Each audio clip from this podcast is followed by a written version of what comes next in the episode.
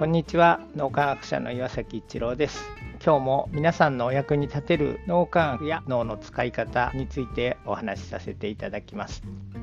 今日はどのように素晴らしい未来を築いていくのかということについてヒントになればと思ってお話しさせていただきます。デフォルトモードネットワークという脳内ネットワークにどんなイメージが入っているかで普段ご自分が取られる行動というのが自然自然に残ってきます。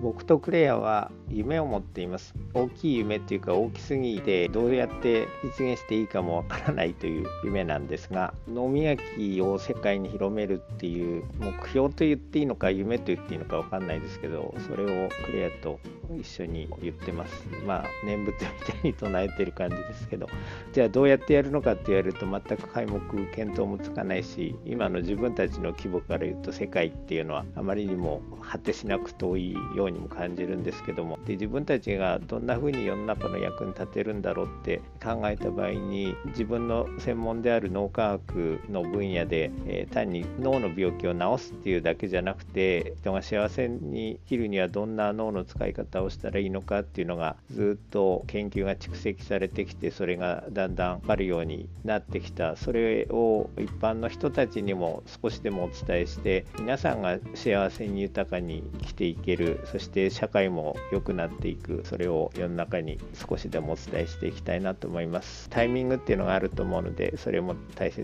にしつつ地道にやっていこうって改めて思いました。なので是非とも大きな夢をデフォルトモードネットワークに落とし込むというそんな気持ちでいていただけるといいんじゃないかなというふうに思います。少しでもヒントになれば嬉しく思います。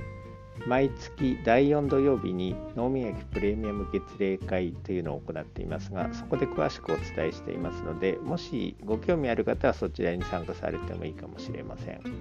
今日もありがとうございました